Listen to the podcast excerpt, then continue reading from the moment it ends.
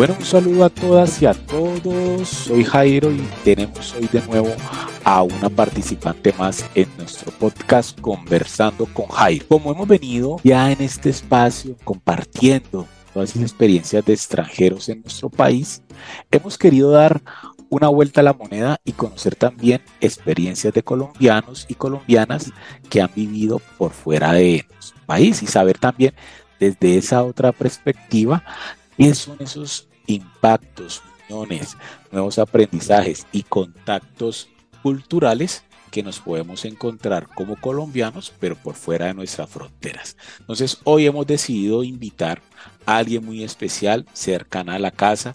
Eh, yo, como siempre digo, hago las preguntas para que las personas se presenten ellas mismas y nos cuenten su experiencia. Por eso no adelanto nada del nombre ni quién es hasta que arranquemos con la primera pregunta. Solo les adelanto que es una persona muy amable, muy inteligente y que nos va a compartir de manera muy cercana todo lo que vivió. Ya ella nos va a decir, ya ahí les di un dato, es ella, en el exterior. Bueno, ¿cómo estás? ¿Cómo te llamas? ¿Dónde naciste? Y cuéntanos un poco sobre ti. El espacio es tuyo. Jairo, muchas gracias por tu invitación y, qué bueno este espacio un poco para compartir las experiencias no solo de extranjeros en Colombia, sino también de colombianos que han tenido la oportunidad de tener ese, contraste con, la vida en el extranjero. Mi nombre es María José Fals, soy eh, comunicadora social y periodista de profesión.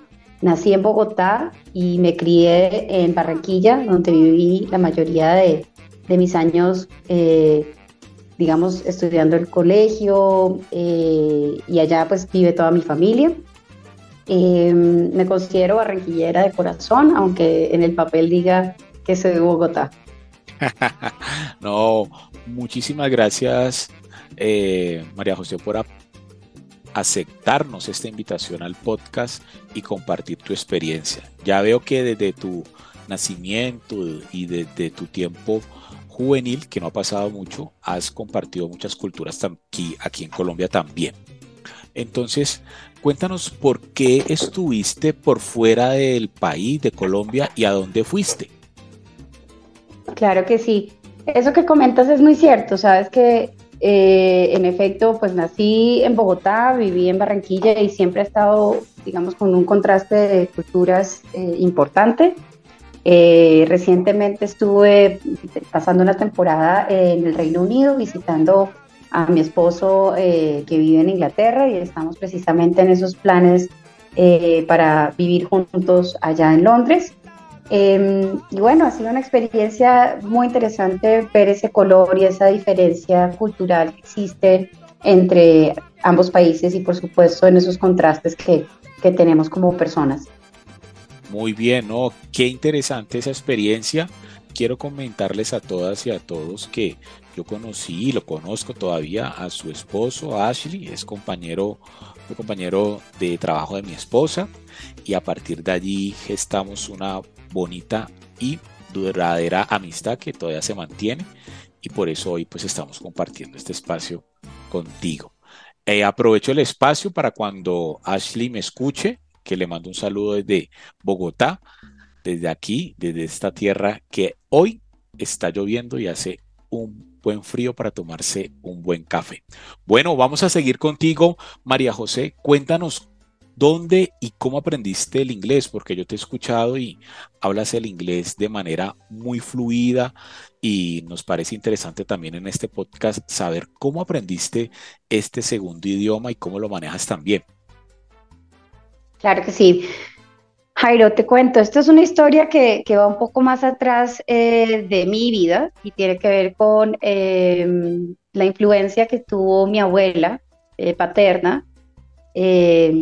Quien vino a Colombia más o menos en los 50, si no estoy mal, eh, también por amor, digámoslo así, eh, tragadísima, como decimos los costeños, o enamoradísima de un costeño eh, que, mejor dicho, la, le movió el piso y se la trajo a Colombia hace muchísimos años. Y cuando ella estuvo acá, tuvo una fuerte, digamos que eh, contraste con el español. Infortunadamente para ella no fue fácil aprender el idioma, poco también por la edad a la que había llegado y, y, y no tener esa facilidad de tener profesores que le enseñaran.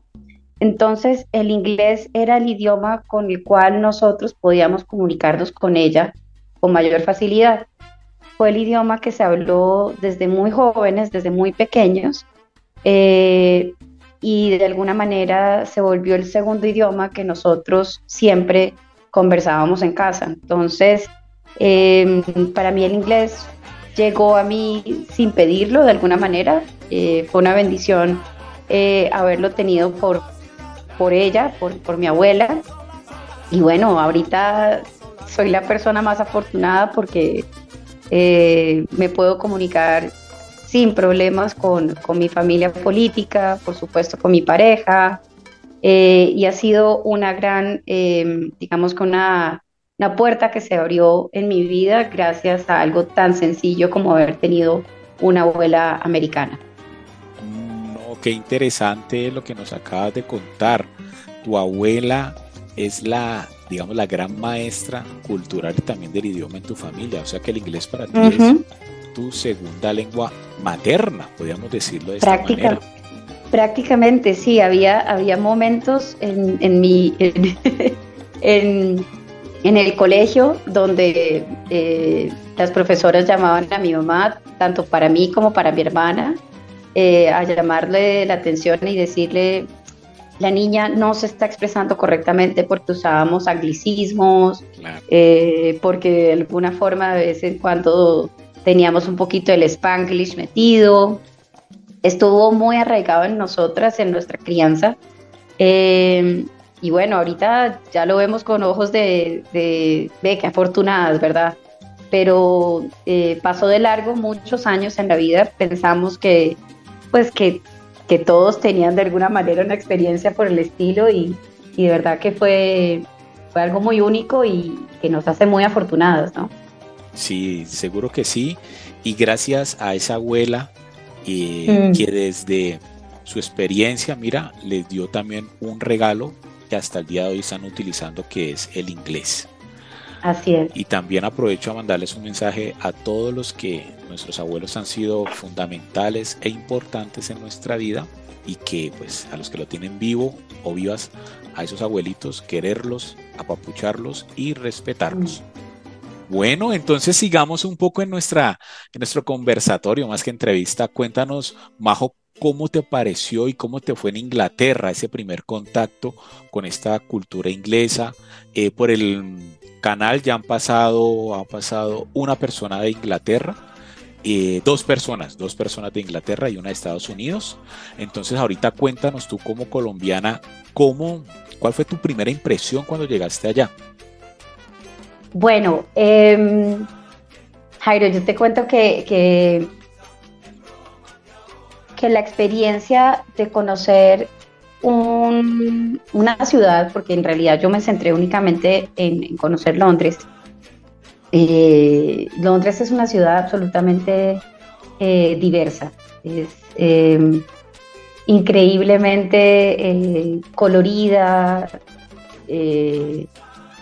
que tiene todos los contrastes que te puedas imaginar en términos de culturas, tradiciones, em, etnias, ¿no? Y eso para mí fue absolutamente enriquecedor. Yo pues, vivo en Bogotá desde hace muchísimos años y de alguna manera había salido de mi ciudad eh, de crianza, Barranquilla, eh, buscando un poco más esa diversidad y Bogotá de alguna manera lo tenía a comparación de Barranquilla, pero llegar a Londres fue, digamos que una explosión de color, una explosión de, de, culturas eh, y la posibilidad de tenerlo todo digamos que saliendo de la puerta de tu casa. Eh, fue muy enriquecedor, fue también eh, un momento de, profunda reflexión y, de apertura un poco de la mente, de todo lo que, de lo que existe, lo que hay, que quizás nosotros también en Latinoamérica eh, nos mantenemos muy, comillas, cerrados a, todo lo que tiene que ver con, las culturas latinas, latinoamericanas. Eh, pero en estas ciudades donde hay tanta diversidad, pues se encuentran latinos, europeos, eh, personas asiáticas, africanas, es decir, de todos los países y eso por supuesto hace mucho más rico em, vivir y también eh, compartir con, con otras personas. Qué interesante. Y ya que estamos hablando un poco del idioma, cuando te escuchaban hablar también te preguntaban si habías estudiado en la universidad o algún curso, quedaban así un poco curiosos. Sí, cuéntame una experiencia o alguna anécdota no, sobre eso. Claro, claro, muchas personas. Mira, Jairo, una de las cosas que, que yo creo que de, de, de esta experiencia para mí fue muy gratificante de alguna manera fue que yo siempre vi el inglés, como te decía antes, como algo que normal, todo el mundo lo tenía en la casa, a mi parecer era como que algo que, que, lo había como naturalizado a un punto de, darle una importancia menor. Y cuando llegué a, empezar a, interactuar con personas pues de otros países, porque finalmente Londres no está lleno de ingleses, sino que está lleno de las personas que viven en Londres, que son de todas las etnias habidas y por haber. Entonces eh, me preguntaban, pero ven, ¿tú de dónde eres? No me queda claro, pero, pero tú, ¿por qué tienes tan buen acento? Eh, claro, esto eran flores para mis oídos, se sentía súper bien porque de alguna manera eh, tenía inseguridades, yo creo que basadas en mi propia, en mis propios miedos, ¿cierto? Y, las personas me decían, pero qué bien hablas, y así hablan todos los colombianos, y yo decía, muchos nos defendemos, ¿no? Queriendo también dejar la vara alta para, para que los colombianos también eh, quedaran bien representados. Eh, pero sí, por supuesto, fue, fue, fue rico eh, que me entendieran, que pudiera compartir de pronto también cosas muy profundas, a pesar, pues además de tener conversaciones del día a día, también poder tener conversaciones profundas y que las personas conectaran conmigo y yo con ellas. Eso fue muy, muy rico. No, qué interesante. Majo, y cuéntanos ya con toda esa ventaja que tú ya posees de conocer el inglés, de eh, estar con tu esposo y de poder entrar en contacto directo con familias eh, de ahí, de, Londres. ¿Qué fue lo que te pareció como más diferente de la cultura londinense con la cultura bogotana, que es la que tú tienes más cercana. ¿Qué diferencia viste así como, como grande? Yo creo que una de las, de las diferencias que no son solamente de por ciudades, sino que yo creo que es algo que está muy arraigado al colombiano, es lo acogedor que podemos ser, ¿no? Eh, el poder caminar por las calles, estar, no sé, yendo a la tienda a comprar cualquier eh, gaseosa o mandado que uno tiene que hacer y la gente te sonríe, es amable y empática y cercana. De alguna manera también estas ciudades tan grandes eh, se vuelve también un poco más distante esa relación entre las personas. Yo creo que eso es algo que, que, que, no hay en otra parte del mundo, Esta, estas ganas de hacer a todos sentirse como en casa. Tenemos nosotros los colombianos, em, que siempre le estamos abriendo la puerta a, todos, a los, a los eh, visitantes y a los locales. Y yo creo que eso de alguna forma eh, fue un, importante contraste. Por supuesto, el clima, yo creo que es algo que, que no estamos acostumbrados muchos a, tener el tema de, de estaciones. Eh, y tener que, estar preparados precisamente para, para, diferentes estaciones a lo largo del año. Nosotros acá tenemos o calor o lluvia y de alguna forma nos, nos sí, cierto, nos, Nos, nos acomodamos, pero, pero sí, las estaciones también son, son un reto para aquellos que no hemos tenido la oportunidad de vivir eh, una temporada caliente, una temporada congelada, y una temporada que más o menos hace frío, pero también hace mucha brisa. Entonces, creo que esos son contrastes que, que son diferentes y que por supuesto enriquecen la experiencia de cualquier persona que viaje al extranjero o que venga a Colombia a visitarnos.